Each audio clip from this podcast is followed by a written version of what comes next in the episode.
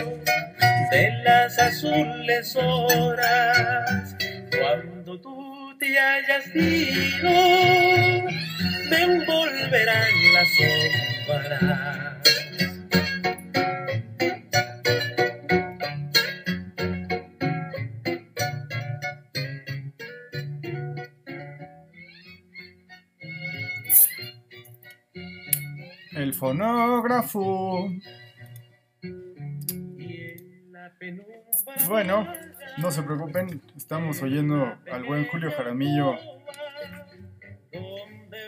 porque estamos esta noche queremos cantar los versos más tristes. Y eh, bueno, bienvenidos una vez más a la cueva del viejo rata, programa con desorden bipolar. Que un un día puede empezar en una nota muy alta y otro día puede empezar con, como, como ahorita y otro día puede nada más no empezar, ¿no? Si no les gusta nuestra personalidad, no se preocupen, tenemos otras. Sí. Como decía buen Grucho Marx. Este, bienvenidos eh, a esta, esta, esta noche vamos a platicar del Día de Muertos. Pensé que ibas a decir bienvenidos a esta humilde choza. güey. Bienvenidos a esta humilde cueva oscura. Eh, vamos a platicar esta, es- en esta ocasión sobre el Día de Muertos, la bonita tradición nacional, la fiesta nacional ahora, ¿no? El Jalo Muertos. El Jalo Muertos. Eh, internacionalmente conocido ahora. Y es una de las de las eh, pues de los acontecimientos culturales que, que le dan eh, cara a México en el mundo, ¿no? Pero vamos a platicar un poquito de qué pedo con eso. Entonces, eh, empezamos. Comenzamos. Bueno, pues muy buenas noches, jóvenes. Eh, hoy que vamos a hablar de los muertos, pues tenemos unas bien muertas aquí en la mesa Yeah. para, para aminorar la espera. O sea, dice, dice cervezas, no vayan a pensar que hay Que hay verdaderamente cadáveres aquí descomponiéndose. necrofilia. Ah, eso, eso me recordó un chiste buenísimo así de... Güey, que esté tirada sobre una cama inmóvil no significa que puedas tener sexo con ella. Pero ¿y entonces qué se supone que debe haber hecho? La necropsia, idiota. ya me lo sabía con, con enterrador. Ajá, y luego yo, yo lo había visto, pero con una frase después que dicen, güey, de verdad eres el peor veterinario del mundo. Ya, la cereza del pastel. es lo único que nos faltaba, güey. Contar chistes culeros. A ver si así atraemos más gente, o aunque sea de la censura, de la, de la vela perpetua. Yeah. Bueno, pues comenzando un poco con, con el contexto, o sea, el Día de Muertos, o como se le conoce en Estados Unidos, el Día de los Muertos, porque en, en inglés creen que nosotros le ponemos artículos a todo, entonces es Día de los Muertos. Día de los muertos. Día de los Muertos. Es parte de, de una muy larga tradición mexicana, pero sobre todo es parte de una, de, de- de una conceptualización humana sobre la muerte. No, no, sí, claro, pero a lo que voy es, o sea, la- la- el culto a, lo- a los muertos o el culto a la muerte viene desde la, tiempos prehistóricos, o sea, eh, desde, desde la aparición de los primeros Homo sapiens se, se tiene ya registros. Desde antes, un poco, ¿no? Se tienen registros. de... Los mosterienses ya tenían culto a. Enterraban a los muertos y tenían alguna especie de culto a los ancestros. Eh, y esto pues nos ha acompañado obviamente a lo largo de toda la historia de la humanidad y, se ha representado en muchísimas formas a lo largo de todas las diferentes culturas. Y podemos ver pues en muchas de las películas, eh, porque yo lamentablemente no he tenido la oportunidad de ir físicamente, pero por ejemplo ves en Japón que tienen ahí los lugares estos eh, de rezo donde están las fotos de los ancestros y pues van y les prenden incienso y, les rezan o, meditan ahí con ellos. En la misma cultura griega tenemos esta noción de que los ancestros nos traen gloria por sus grandes eh, acciones, por sus obras, y nosotros mismos tenemos que rendirles culto y glorificarlos y mantener ese linaje o esa glorificación del nombre de la familia para no, para no hacer que caigan en desgracia. la misma palabra panteón, que es la que usamos hoy para el lugar donde se entierran los cadáveres, eh, viene del griego pan, que significa todos o todo, y theon, que es una, declinación de theos, que es Dios. Entonces, panteón significa todos los dioses o el lugar donde se adoran o donde se encuentran todos los dioses. Es decir, el lugar donde enterramos a nuestros muertos, donde rendimos culto a nuestros ancestros, está elevado al mismo nivel que, la idea de rendirle culto a las deidades. Son estos seres metafísicos que están ahí como parte de las entidades a quienes les damos eh, algún tipo de respeto o de culto. Sí, pues sí, como dices, los, eh, los ritos funerarios están eh, presentes desde, pues, por lo menos desde el neolítico, y sí están asociados como a la, al desarrollo del pensamiento simbólico. Y sí, supongo que tiene que ver con, con esa... Ah, que fuimos gradualmente adquiriendo conciencia de nuestra temporalidad y entonces, como tienes una conciencia de tu temporalidad, sabes que en un momento vas a cesar de existir y, sabes que antes de ti eh, hubo gente que existió también antes, ¿no? Entonces eh, viene como esa valoración de los que vinieron antes de ti y de lo que haces para los que siguen, ¿no? O sea, como, como esperando como generar una especie de continuidad la estirpe, digamos, ¿no? De la raza o, por lo menos eh, de, tu familia. Y eso... Claro, pero... Eso, ese, esa forma de pensar también tiene que ver con que las primeras organizaciones fueron eh, basadas en familias, ¿no? Los, clanes. Y entonces, eh, pues sí tienes como, como esa, bueno, en realidad no sabemos, ¿no? Todo lo que podemos decir ahorita sobre eso es especulación, pero sí, sí, sí puedes eh, más o menos imaginarte, porque la estructura de los clanes no ha, no ha cambiado mucho, ah, pues desde, ese, desde entonces hasta ahora, ¿no?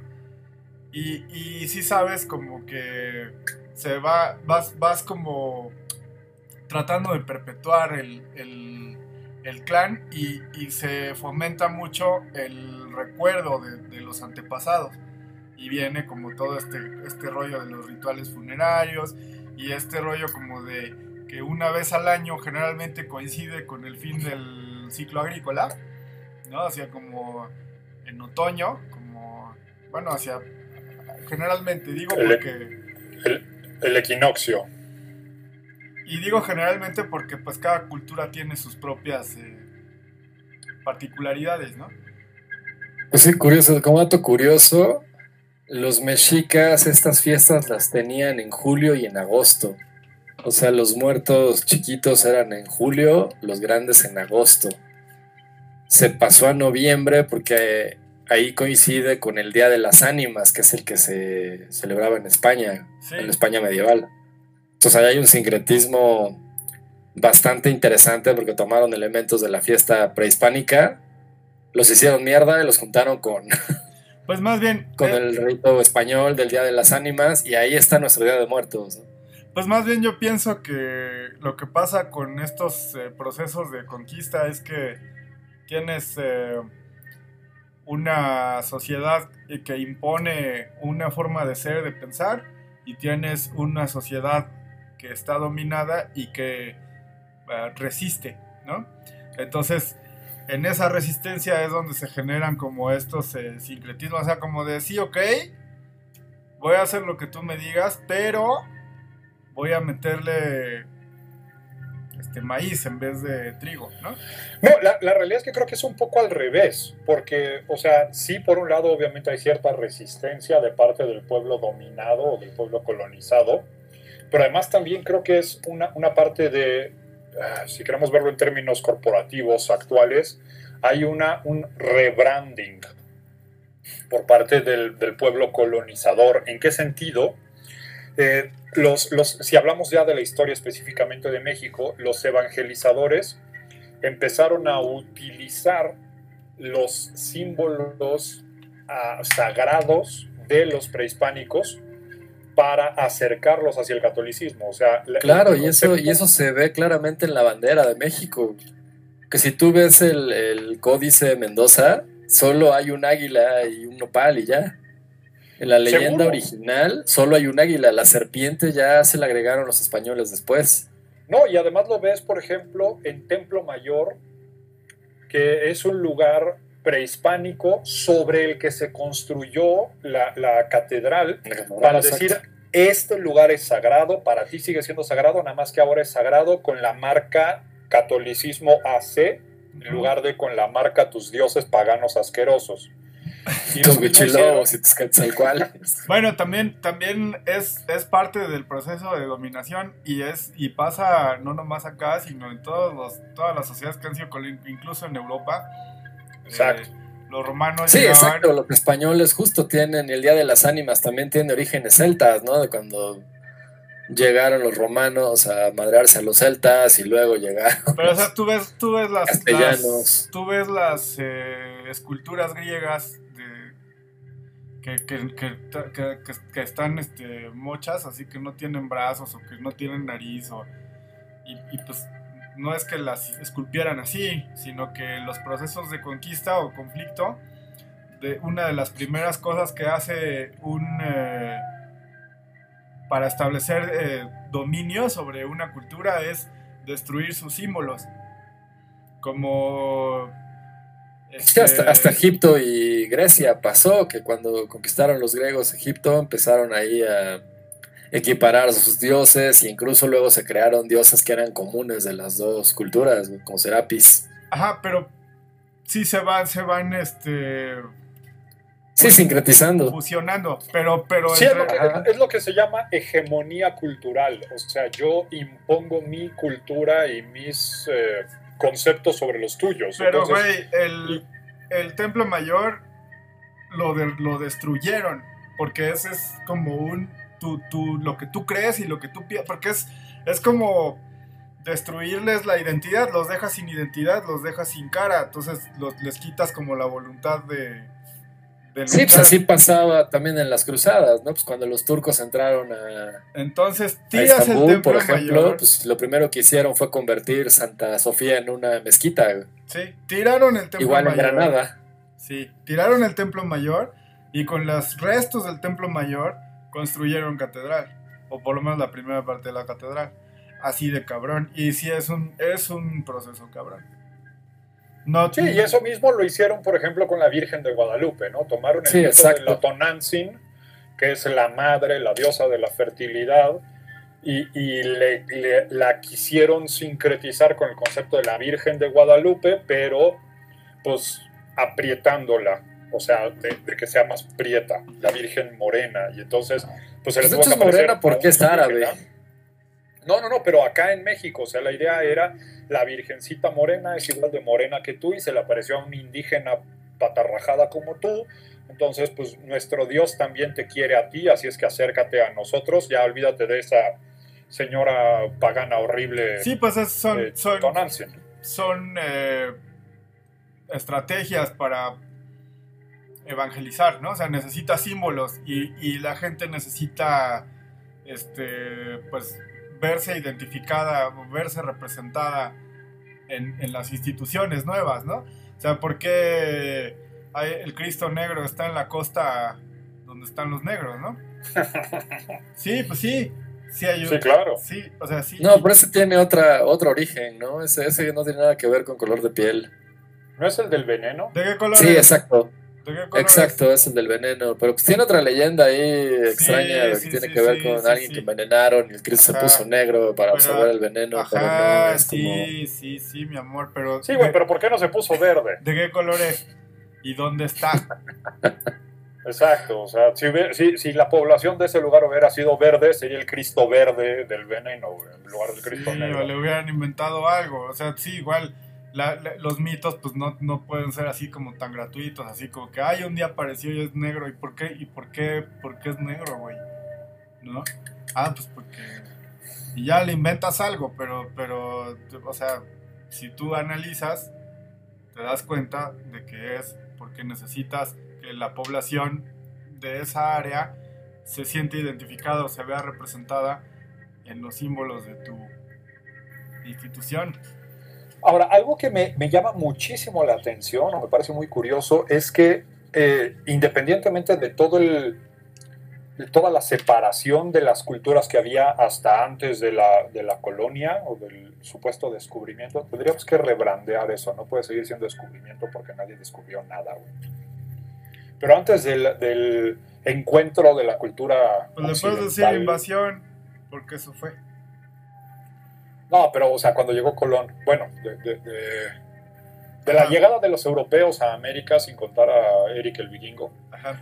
eh, la parte que me llama la atención es que en ambas culturas se tiene esta conceptualización de que existe una esencia inmaterial en el cuerpo o, o que es parte de, de la vida y que una vez muerto esa esencia se separa de tu cuerpo y le pasa algo después.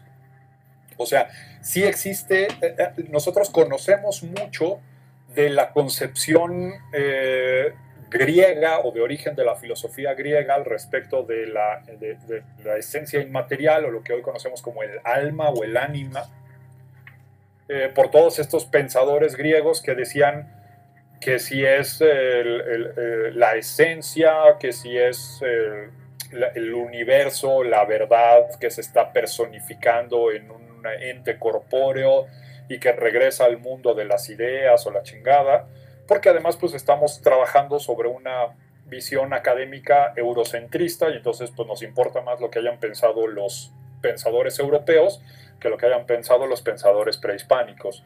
Pero el, culto a la muerte en los prehispánicos también hablaba de una esencia, de una especie de sustancia inmaterial que se desprende del cuerpo físico en la muerte y que sufre también o- o pasa por algún tipo de recorrido. Y aparentemente pues no había como ninguna comunicación entre ambas culturas, no hubo razón, pero ambas llegaron a la misma conclusión, ¿no? De que existe esta idea del alma que sale del cuerpo en la muerte. Sí, bueno, también está como muy, supongo que está como muy... eh, lo, que a nosotros nos queda de, de la historia del Mictlán y de las otras historias de los inframundos este, prehispánicos están también como muy sujetos a la interpretación este, occidental, ¿no? Porque... Ah, seguro, totalmente. Sí, porque son recopilaciones ya de los frailes, de algunos códices o Sí, o- escritos que se salvaron y en realidad pues los frailes también le metieron de su, y rescates de la de tradición su oral. cosecha. Pero sí... Sí, pues Arbindung, al final. Ah, qué mamá. o sea, en- digamos que hasta donde nosotros sabemos, sí había, por lo menos en los mexicas, una idea de que después de la muerte eh, ha- hacías como un recorrido, un segundo recorrido, o sea que tenías como una segunda vida, ¿no? Y en ese recorrido pues pasabas por nueve, nueve estados hasta que llegabas al final al Mictlán. Y en cada, cada, cada estado por el que tenías que pasar, pues ibas... eh, pues se, se- le presentaban al, al viajero o al, al muerto reciente, pues los diferentes pruebas, ¿no? O sea, por ejemplo, ah, hablan de nueve, de nueve inframundos, uno donde te guía un perro, uno donde se, se juntan las montañas, la montaña de obsidiana, eh, lugar donde hay mucha nieve, lugar donde la persona se voltea como bandera, lugar donde te flechan este, saetas, saetas, joder, lugar donde te comen el corazón, lugar donde se tiene que cruzar agua y al final llegas al- a los nueve ríos. Y el último, el último lugar es el Mictlán donde te encuentras con el... El último nivel con el último jefe, que es Mictlantecutli, Ajá, o Mictlantecíhuatl, que, que, que en que es la toda la- esposa. es la misma cosa, porque los, todos los eh, conceptos estos de deidades prehispánicas de Mesoamérica tienen una tienen dualidad. Sí, es una dualidad, ¿no? Por eso es Teotl y Ometeotl, que es este, las dos caras, ¿no? De De la- Omes dos, Teotl es como Dios, deidad. Por eso el concepto de Teotl y Ometeotl sí es exacto una dualidad ahí, pero pues sí, los europeos lo interpretan como debe ser su esposa, ¿no? Así como Hades tenía su esposa y Zeus tenía Hera y Pues- Perséfone, ¿no? la- la- Perséfone, los seres humanos hemos pensado como en, en binarios, ¿no? O sea, como siempre tenemos positivo, negativo, masculino, femenino, este, vida, muerte, etcétera, ¿no? O sea, si hay re- guerra y paz, orden y caos. Dos por uno. cosmos y caos, ¿no? O sea, siempre hay como esa esa tendencia. Pero sí, Pero, no, y digo, también es, es, eh, es algo interesante porque, por ejemplo, hasta ahora lo que se interpreta, lo, lo que, se, lo que permanece del, de cierta parte de las culturas eh, indígenas nativas de América, muy especialmente de las culturas de las planicies de Estados Unidos, o sea, los Sioux, los Cherokee, los Ponies y demás, eh, tenían también parte de esta conceptualización de una sustancia inmaterial o de una especie de alma, y se supone que esa parte era, era, estaba asociada a la forma del cuerpo. O sea, la parte física del cuerpo podía afectar el estado del alma. Y se supone que esa es la razón de que hubiera ciertas mutilaciones rituales de los cadáveres de los enemigos para, pues no solamente eh, humillarlos, sino incluso para afectarlos en, en el, afterlife, en la vida después de la vida, o en la vida Sí, sí, después sí. de la muerte. Entonces la idea era, por ejemplo, que si le sacabas los ojos al cadáver, el alma no iba a tener ojos, no iba a poder ver y por lo tanto no iba a poder saber su camino y se iba a quedar deambulando por siempre en ese mundo entre la vida y la muerte y no iba a poder regresar nunca a la nada, al lugar de descanso eterno, al todo, a lo que le quieras llamar, ¿no? Sí, pues eh, también, por ejemplo, los egipcios no, no hacían una, una distinción muy clara entre dónde dejaba de existir tu cuerpo, ¿no? Por eso momificaban a, a sus muertos. Bueno, a los que, a los que querían que, que pasaran a, a la otra vida, ¿no? Porque Pues tanto como Que los querían, enterraban con sus sirvientes.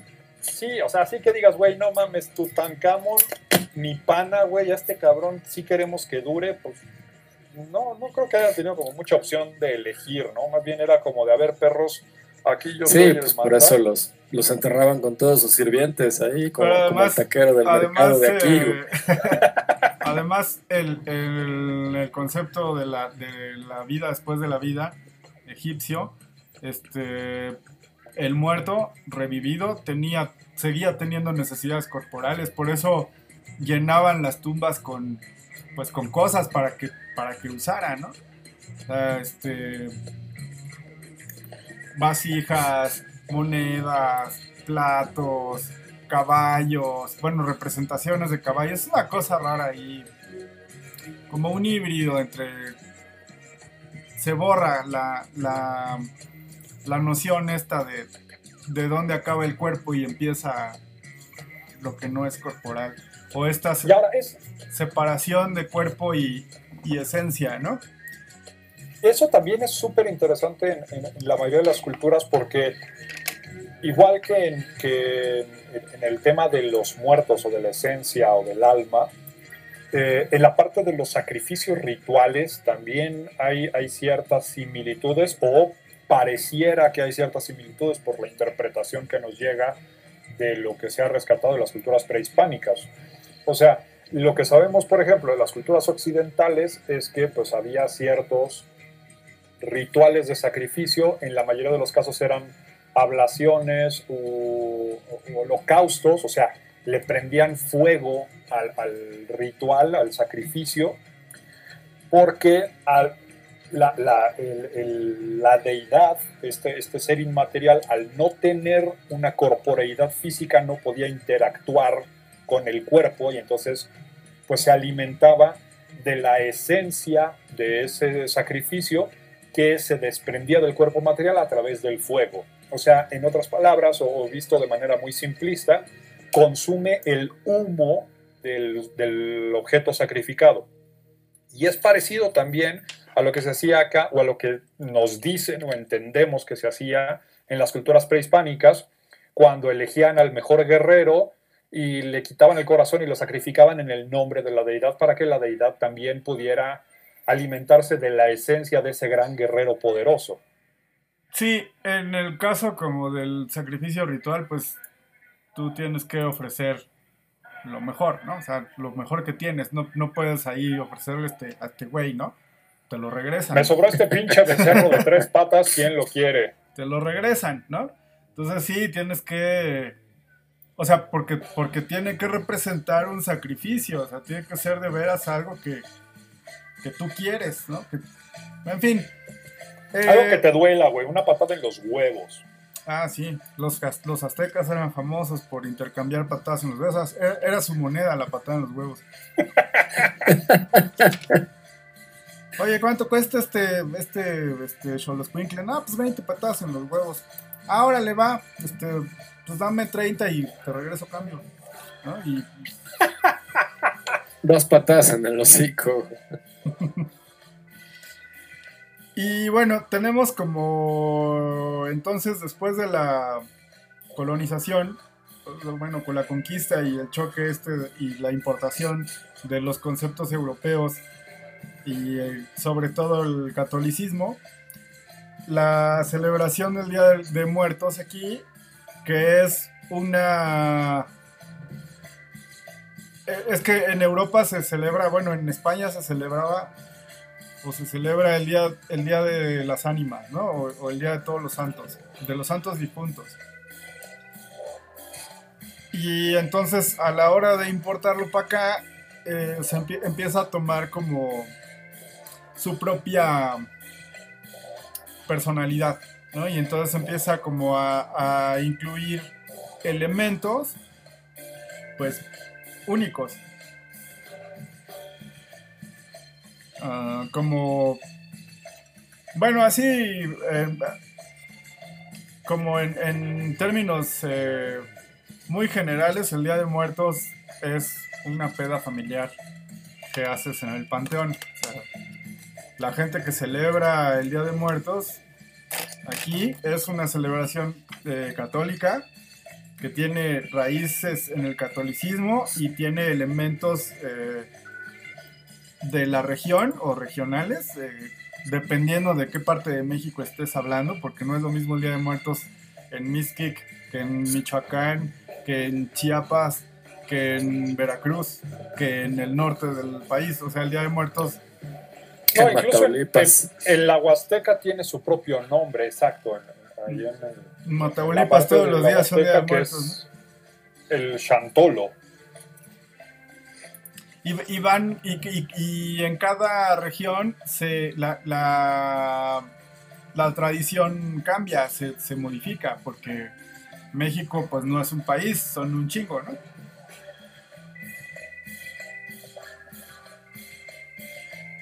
Ahora, el, otro tema que me parece ahí súper interesante es eh, justo como cuando se hace la, el sincretismo o el mestizaje cultural con el catolicismo europeo, se reforma muchísimo del concepto de la muerte, porque si hablamos de los prehispánicos, la visión de la muerte era una visión muy, lo que hoy llamaríamos cruda o bárbara o gore, porque tienes el concepto, por ejemplo, del zompantli, que es estas estructuras donde empalaban la cabeza recién cortadas y todavía escurriendo sangre literalmente de los sacrificios rituales de los grandes guerreros. Entonces era una exhibición muy revenerada, muy, muy eh, ominosa de las grandes personas que se habían sacrificado en honor a los dioses.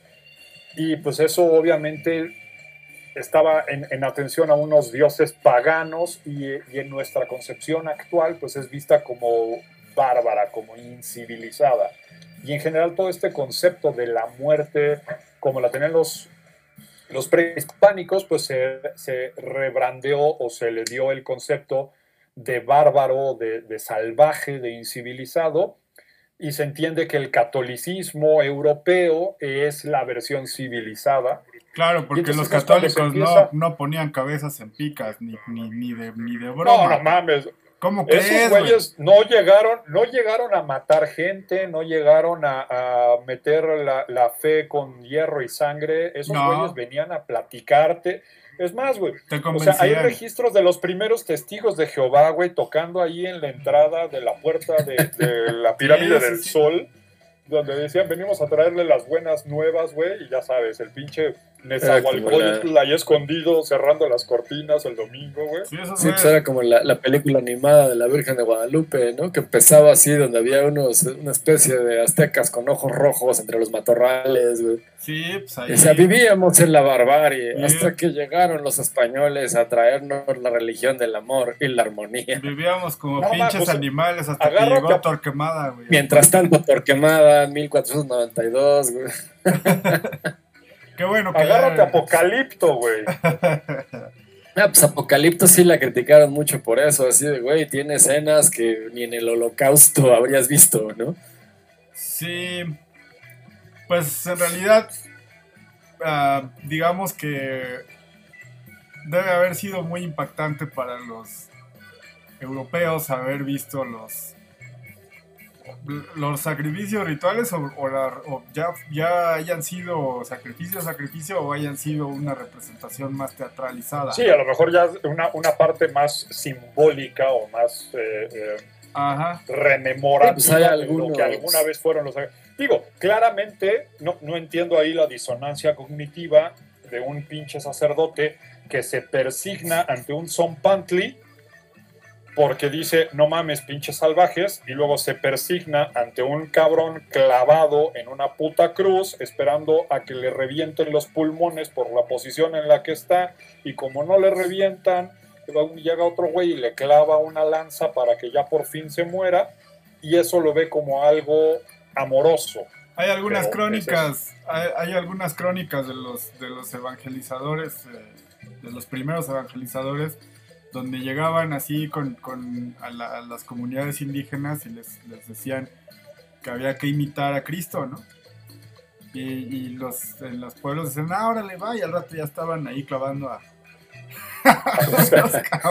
sí, eso, esto pasa justo en Ciudad la película de...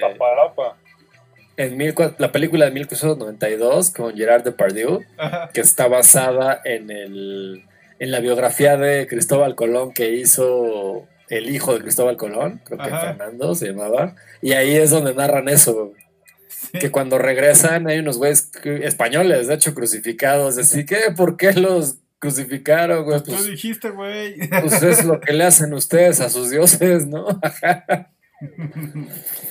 Bueno, No, ahí- yo fui a ver esa película al cine con mi mamá y yo creo que tres cuartas partes de la película me estuvo tapando los ojos. Yo así, verga, ¿para qué pagamos mi boleto, güey, si no estoy viendo ni madre? en- Es muy buena. Es En buena el- película. Bueno, y el, el- el punto de todo esto es como después de este sincretismo y sobre todo pues ya hasta nuestros días que ya han pasado muchas reformas culturales a partir de, de esta pacífica evangelización, eh, la, la visión que tenemos ahora de la, del Día de Muertos pues es una visión muy linda en donde se considera le- le- el Día de Muertos en realidad son dos días. Y es en el equinoccio, que es eh, este momento donde hay una cierta posición del sol en el año y donde termina el ciclo agrícola eh, y viene la época de la cosecha y empiezan a marchitarse las hojas y la chingada. Ah, entonces supone que existe una especie de portal, una especie de- se borra la división entre el mundo físico y el mundo inmaterial o el mundo de los vivos y el mundo de los muertos. Y eso permite que las almas de los muertos regresen a convivir en el mundo de los vivos. sí, en Entonces el- de ahí viene una serie de tradiciones y de actividades rituales para recibir a los muertos, o bueno, a la esencia o al alma de los muertos. la fiesta que nos, que nos quedó como, como tiene muchísima influencia del, del, del catolicismo este, del medieval, sí Es el hay día de las almas, de las ánimas. como esta Ay, mira, creencia. qué bonito Día de Muertos. Aquí está el tío que me tocaba inapropiadamente cuando era niño y acá está mi abuelita que me daba unos pinches bastonazos cuando me portaba mal. Y mira, ya está el, el- el tío alcohólico. Qué bonita fiesta católica. O sea, en, en ajá, en el eh, el concepto sería que, que las almas que están en el paraíso una vez al año tienen permiso de visitar a sus familiares.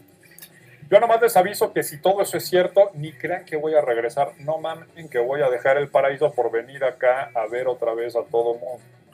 Ok. Eh, Menos a tragar, güey. Es lo menos que te hace falta, güey. y lo que lo que se hace aquí güey. Lo que se hace aquí es que eh, se resuena bien porque hasta donde sabemos la, la organización de, de los pueblos prehispánicos pues estaba organizada por familias y cada familia tenía un espíritu, cada, cada las familias vivían en casas comunales, en casas familiares y cada casa tenía su guardián, su espíritu guardián que era un ancestro, un antepasado.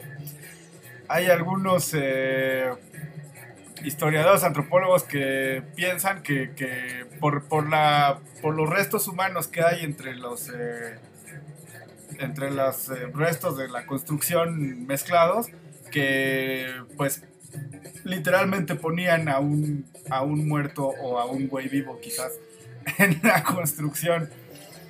Y es una. Hay, este, existe la leyenda urbana, ¿no? De que, de que en algunos eh, sitios de construcción los albañiles emparedan a un cabrón para que no se caiga. en Sí, para que su ¿no? pi proteja, ¿no? La construcción. Viene como de ahí, ¿no? O sea, como que estaría, es- sería como una reminiscencia de esos primeros rituales eh, viejos, ¿no? Y De- también de- había, había cierta, o sea, el, el Día de Muertos, como lo conocemos ahora, está muy, muy asociado a la parte de la comida, porque además también el, el hecho de, de la comida es en sí mismo para la cultura latina un- una actividad social. O sea, tú comes en familia, tú compartes la comida con los otros. Comer es un momento de interacción y con eso mismo, pues también la idea de que el día que estás conviviendo con tus muertos, estás comiendo con ellos.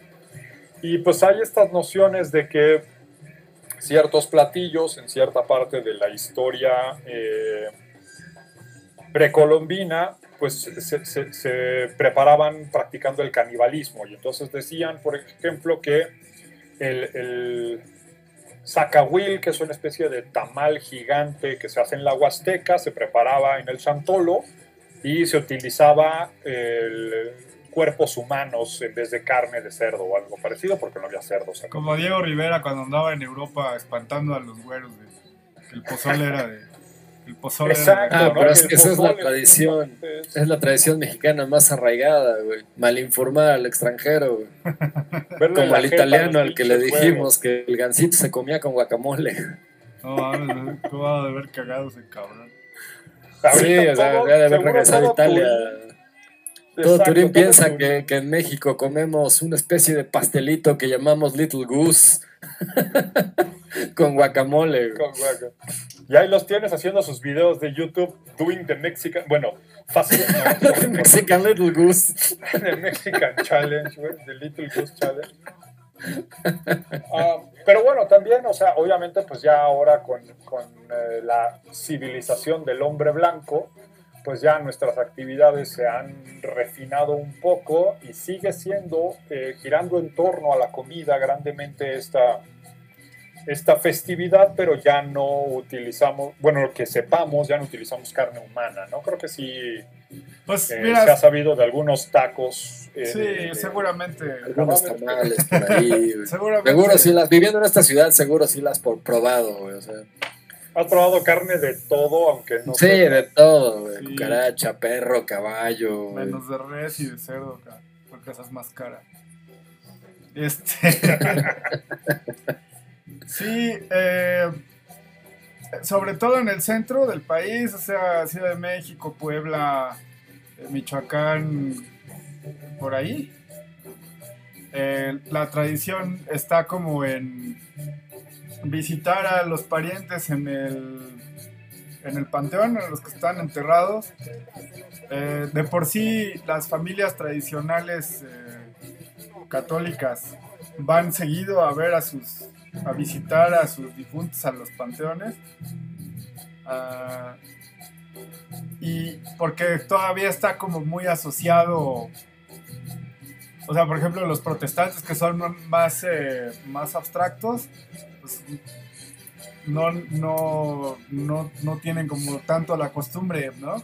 Nosotros que somos más visuales o más, eh, pues sí, más simbólicos y así, pues Más tienen, concretos. sí, van como al lugar y, y le hablan y le llevan flores y lo, lo mantienen eh, en su vida, ¿no? Lo, lo mantienen como parte de su cotidianidad, digamos. Sí, como decir, voy a ir a visitar al abuelo al asilo, Ajá. es voy a ir a visitar al cadáver del abuelo, al lugar donde lo enterramos, como si ese lugar fuera el lugar donde yo pudiera comunicarme con el abuelo, o como sí, si su, sí, sí, claro. su cuerpo, su reminiscencia fuera el conducto a través del cual puedo llegar a su espíritu. Sí, necesitamos, bueno, los, la gente que tiene esa creencia necesita esa conexión física, ¿no? Como ese, ese espacio Sí.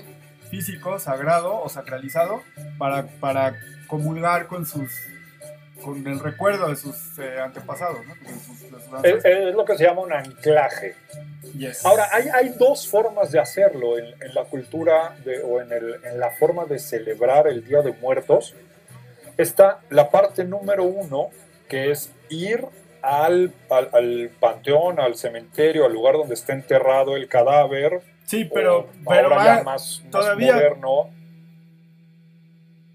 todavía podemos este, ver en algunas partes del país, ya cada vez menos, pero todavía puedes ver la celebración tradicional y es ir, pero en bola, o sea, va toda la familia y, y es un desmadre, es un... es No, una puta, güey, llevan mariachi, cabrón. O sea, yo he, yo he estado ahí en, en- Digo, bueno, hemos, hemos ido a, a estos lugares horribles, inhóspitos, donde la gente come llanta y, y te matan a nalgadas.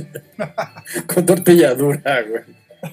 Este, como esos lugares horribles de Michoacán, donde, ¿cómo se llama este lugar? Mixquic, Eh, estuvimos en Mixquic alguna vez, que, que ya estaba no, pero muy, donde está la isla y el lago. eh, eh, Jan- eh, ¿dónde está el Juárez? Pátzcuaro, Sinsunzan, pero también fuimos a los pueblitos, porque... sí, sí, sí, sí. También la cosa O sea- es que como es una tradición que atrae al turismo, pues cada vez se va pues em, haciendo más eh, plana, ¿no? La van, le van Sí, quitando pues es, es parte de, esta, de este exotismo del que hablábamos en, en el episodio de Lovecraft, que es la idea de que viene el hombre blanco a ver al Mexican Curious haciendo sus pinches tradiciones extrañas de, de cantarle y bailarle y embriagarse al lado de la tumba donde está pudriéndose el cadáver del bisabuelo. Pues es como una peda familiar, pero en el panteón. O sea, la tradición en el centro del país. También hay eh, después están como los altares que pone la gente en sus casas, como Exacto, esa es la otra a la que iba. Recibiendo la visita, ¿no? O sea, como, como para recibir a un Y que ahí visitante. es de donde viene la parte esta de las flores de cempasúchil, que supuestamente, no sé de dónde viene esa noción, la flor de cempasúchil es una especie de, de señalización del camino, o sea, como que, así como cuando, cuando en las caricaturas había algo que, que le gustaba cómo olía así la comida o el perfume, entonces ves cómo empieza a flotar así siguiendo el aroma. Ajá. Aparentemente así los muertos van siguiendo el caminito de pétalos de flor de cempasúchil y entonces la gente deja un camino de pétalos de cempasúchil desde la tumba hasta la casa, de modo que el muerto o el espíritu sepa cómo regresar a la casa familiar, porque es pendejo y no hay Uber y no hay Google No es Maps. en esas pendejo, nomás está muerto, cabrón. Si, si tú estuvieras muerto, no Ah, no, güey, o sea, si ya estás muerto, pues yo creo que podrías, no sé, güey, flotar más arriba y decir, ah, mira, esa es mi casa, voy para allá, güey, no necesitas seguir el caminito. Y ¿Cuándo has estado muerto, güey? No No. sabes. No sabes esos güeyes, qué pedo. Se supone que. que... Pinche portero que te deje entrar, güey. No, Ah, bueno, y hay llave, muchísimas, muchísimos rollos, ¿no? O sea, por ejemplo, al, al- en las ofrendas ahí está como la idea de que tienen que estar los cuatro elementos y que el agua, pones un vaso de agua y que el aire y el papel picado y el cempasúchil representan el aire, pero yo no sé hasta dónde eso es real. O sea, re- hasta dónde eso viene como de Había una- lugares donde nada más les ponían como un, un vasito con harina y un vasito con vino y ya, ¿no? Y otro de agua. Y esa era toda la ofrenda, ¿no? Pero pues ya después empezó como a... No, pues como nada más de Pero harina, pinche- ¿no? Pues déjale ahí un pinche pan, güey, ¿no? Déjale el pan completo, güey. Ya después Sí. No sé, Ahorita ya salieron gente- con que pues hay que hacer el platillo favorito del muerto y se lo ponemos ahí, es pinche mole con pollo o pozole o lo que le haya gustado, güey, ahí que se echa a perder. Y güey. una calaverita de azúcar. Y, y entonces, eh, no, no se echa a perder porque la idea es Calaveritas. la idea es comerte las cosas de la ofrenda al otro día. O sea, la, la idea es que dejas eh, la comida. Sí, el la fruta, la fruta sí, esta fruta y pan y las calaveritas de azúcar y sí, exacto, las repartes al siguiente día. El muerto Y llega. la gente cree que incluso cuando, cuando te lo comes al día siguiente ya no sabe a nada porque el muerto se comió la esencia. Sí. Así es. Y ahí se junta con otra bonita tradición que es el Halloween. Y, y tiene, tenemos lo que en México conocemos como Halo Muertos. No me da mi calaverita. Ahora, Sí, esas fiestas a la mexicana, como decía Polo Polo, güey, fiesta a la mexicana donde los niños están pidiendo dulces 30, 31, primero, 2, 3, 4 y hasta el 5 todavía hay chamacos en la calle diciéndote, no me dame Halloween. Güey, yo no entiendo. Bueno, pero ya hablaremos de eso después cuando hablemos de Halloween.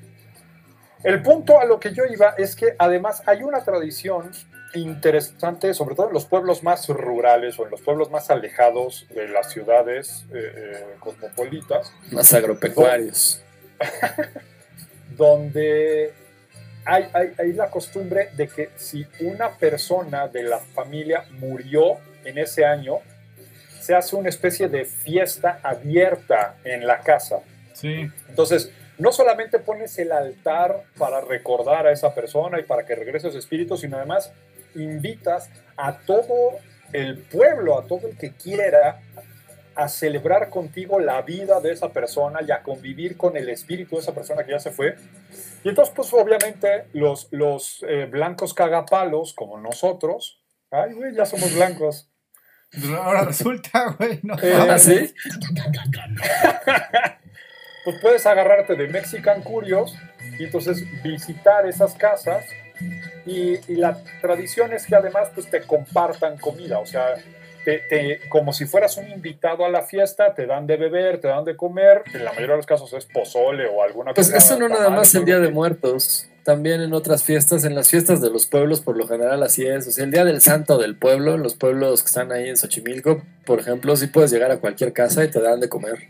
Y te lo tragas, No, ¿eh? pero acá no, es en que, honor- no, es que a mí en no me gustan los nopales, te chingas y te lo tragas. Porque es una pinche majadería.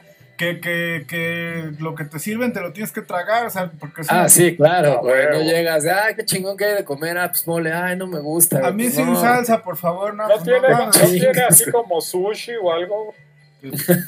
Te chingas y te lo tragas. Por lo general sí hacen pozole, mole o carnitas, güey, pero sí, puedes entrar a cualquier casa y te sirven en la fiesta del pueblo.